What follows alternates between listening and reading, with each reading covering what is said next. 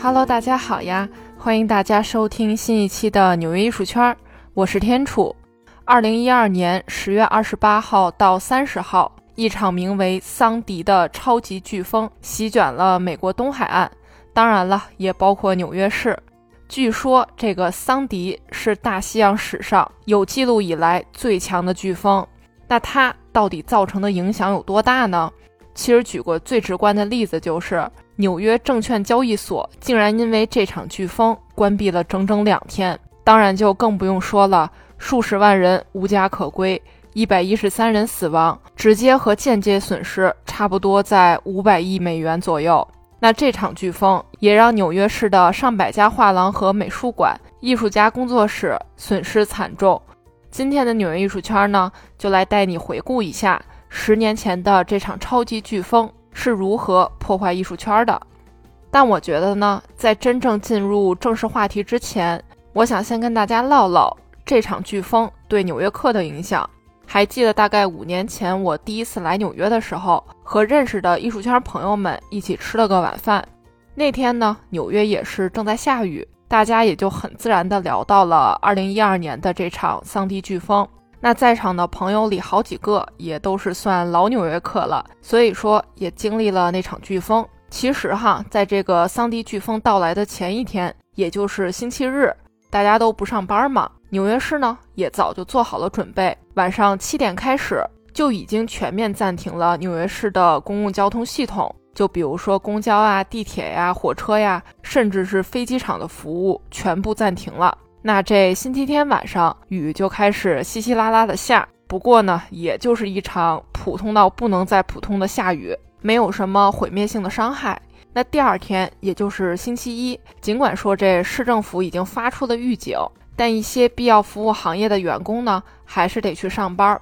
结果到了晚上七点钟，正是大家下班的点儿，这大雨大风说来就来，几乎是在一瞬间就灌满了纽约市的所有低洼地带。就比如说地铁里、隧道、房屋的地下室等等，无一幸免。更是在啪那么一下，造成了曼哈顿下城地区的全部大停电。那曼哈顿通往皇后区和布鲁克林的几座主要桥梁呢，也全都关闭了。曼哈顿就此就变成了一个几乎没有电的孤岛。那我的朋友们呢，有的就住在曼哈顿下城停电的区域，据说是好几天后才修复好了电力，家里才算通了电。那其实十月底的天气呢，已经很冷了，大家就只能点着蜡烛，吃着素食，裹着被子熬过了这几天。那有的人那天晚上呢，就干脆被困在了公司。幸亏这公司所在的办公楼哈是比较高级的那种。那迷迷糊糊的在公司蜷缩了一晚之后呢，第二天愣是在公共交通没有修复的情况下，走了好几个小时走回家的。那这汽车被淹，紧闭的商店，大树呢也被刮倒横在了马路上。当然了，停电也导致完全没有交通信号。那看起来呢，就完全是一副世界末日的景象。那在经受过桑迪飓风的洗礼、暴雨的冲刷、洪水的倒灌之后，位于切尔西地区的画廊们是个什么情况呢？基本上可以用两句话来形容：洪水泥沙灌满屋，艺术作品水上漂。这虽然有点不押韵哈，但事实呢，还真就是这么个情况。特别讽刺，或者换句话说，比较庆幸的是呢。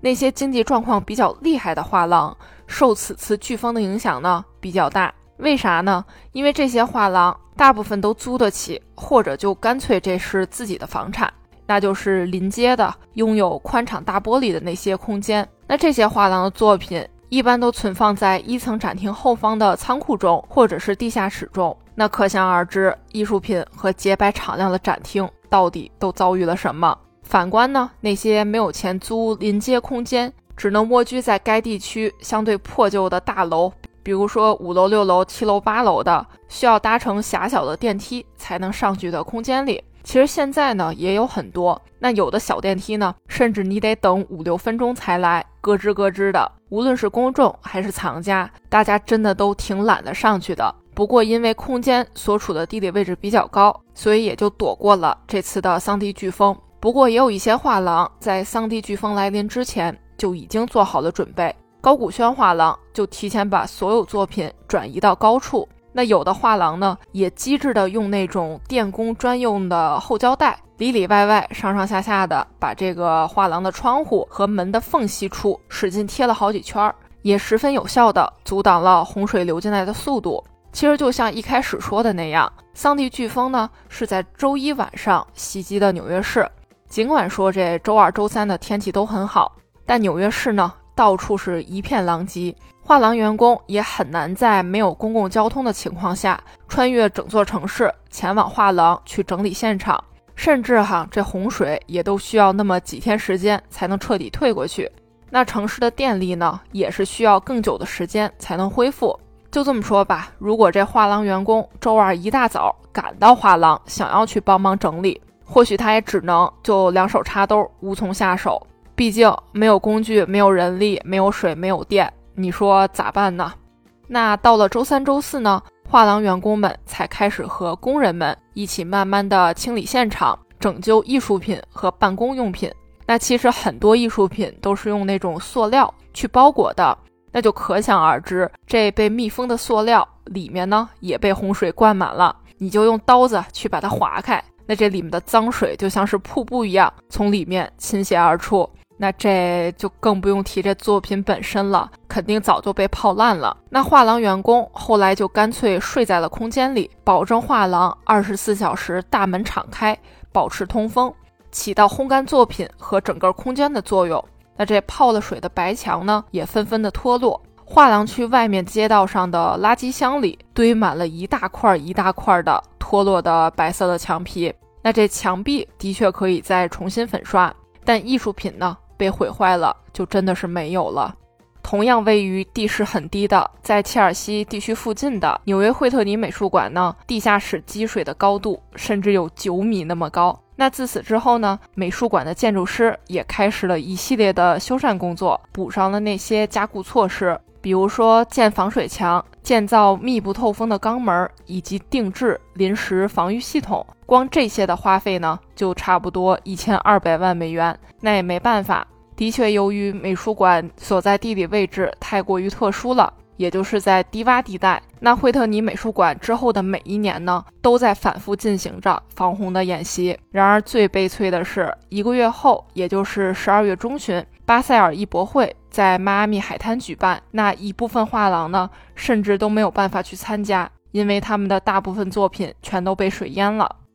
那除此之外，还有很多艺术家的工作室也没能幸免。一个道理，艺术家的空间尽管应该比不上画廊那么大，但一般呢都是带有地下室的一层空间。那这么说的话，无论你是把作品放在地下室，还是放在一层，真的，我觉得除非你把作品全都吊在天花板上，不然的话，肯定全部遭殃。就比如说日本著名的当代艺术家、摄影师。山本博斯的工作室就遭了大殃。他的工作室呢，也是在画廊云集的切尔西地区。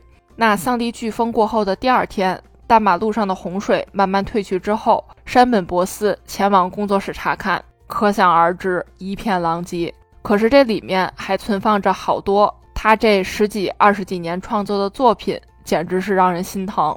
山本博斯呢，好不容易借来了抽水泵。用了三天的时间才把地下室的水抽得差不多，才能说趟进去仔细看看那些被淹掉的摄影作品。那清点之后才发现呢，他在一九九九年创作的五组照片作品《最后的晚餐》遭受了特别严重的损坏。那银色明胶印刷的作品呢，首先就是至少需要好几个月的时间才能被完全晾干。当然了，晾干也没啥太大用，毕竟被洪水泡过的。毕竟洪水侵染所造成的褶皱、变色、褪色、翘边等问题呢，是永久性的伤害了。那山本博斯的助手就描述到，所有被泡的摄影作品都湿哒哒的，全都粘在了一起。整理的时候呢，把它们小心的、慢慢的分开，但外面的感光涂层受到了浸泡，黏黏糊糊的液体就顺着滴滴答答就滴下来了。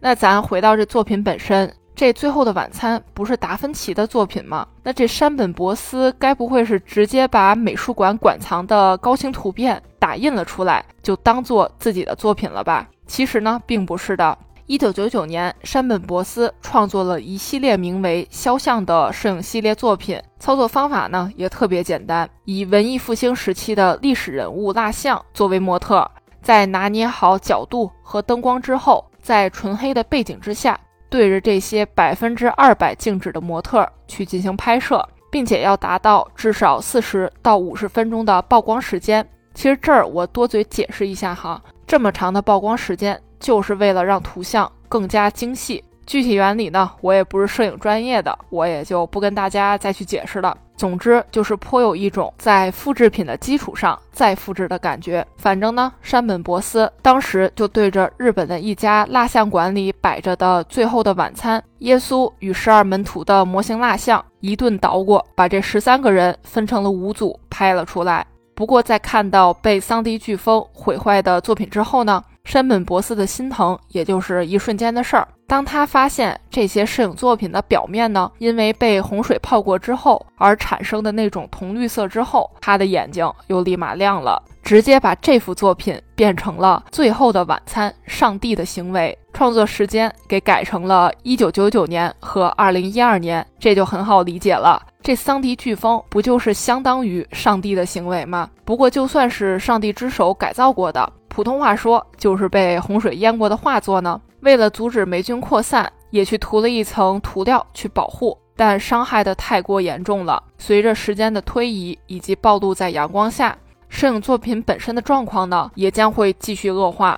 那虽然这过程很悲剧，但最终被洪水冲刷后形成的整体效果，原本的世界名画《最后的晚餐》中所展示的那种紧张兮兮的氛围。在这里又凸显了那么一丝丝荒唐的感觉，不得不说，这山本博斯真的是看得开。估计换作是我的话，自己这么重要的作品被一场飓风毁成了这个样子，我估计我得哭死在地下室。美国顶尖艺术品评估公司负责人就表示了，二零一二年的这场桑迪飓风也是自九幺幺事件之后对纽约及其艺术圈造成的最严重的影响。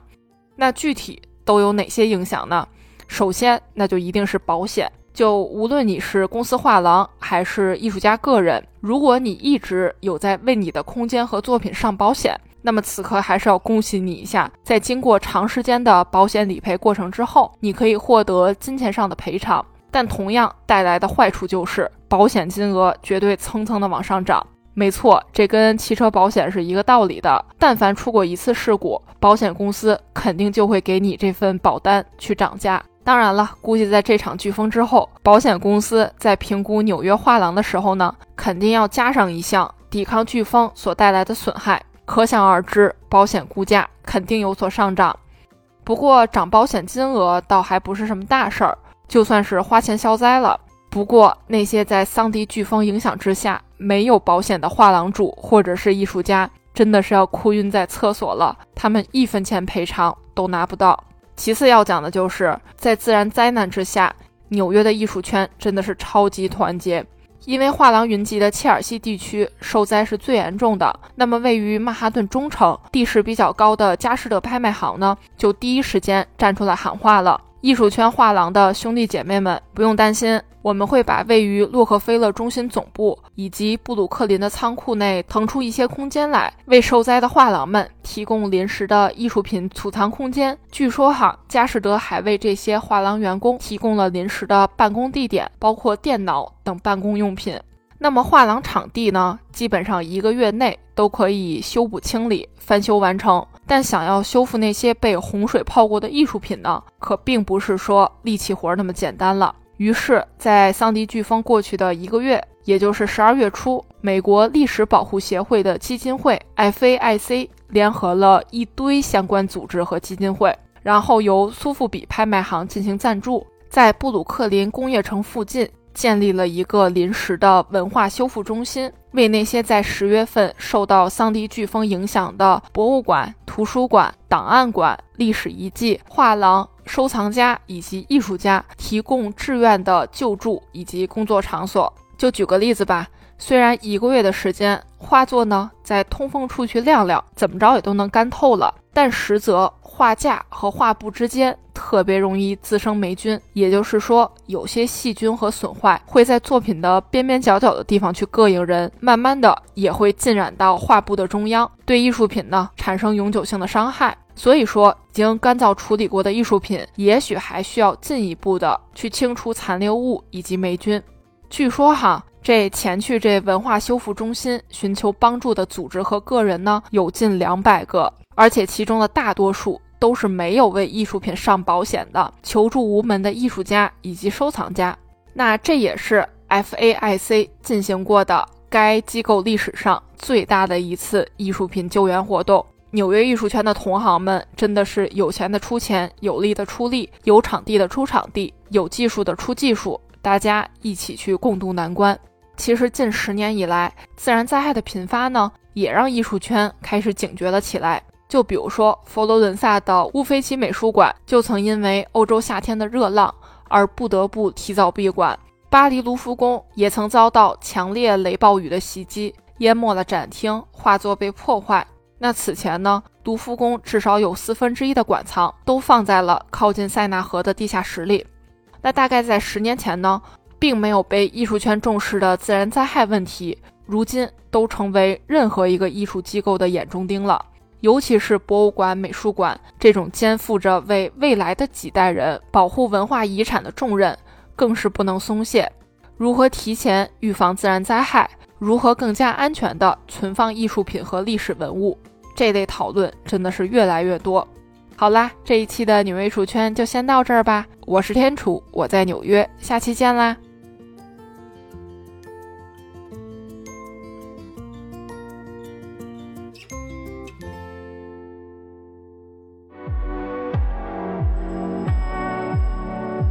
在纽约这座城市，它满足了我对艺术的所有幻想。希望你也会和我一样爱上它。这里是纽约艺术圈，我是天楚，我在纽约。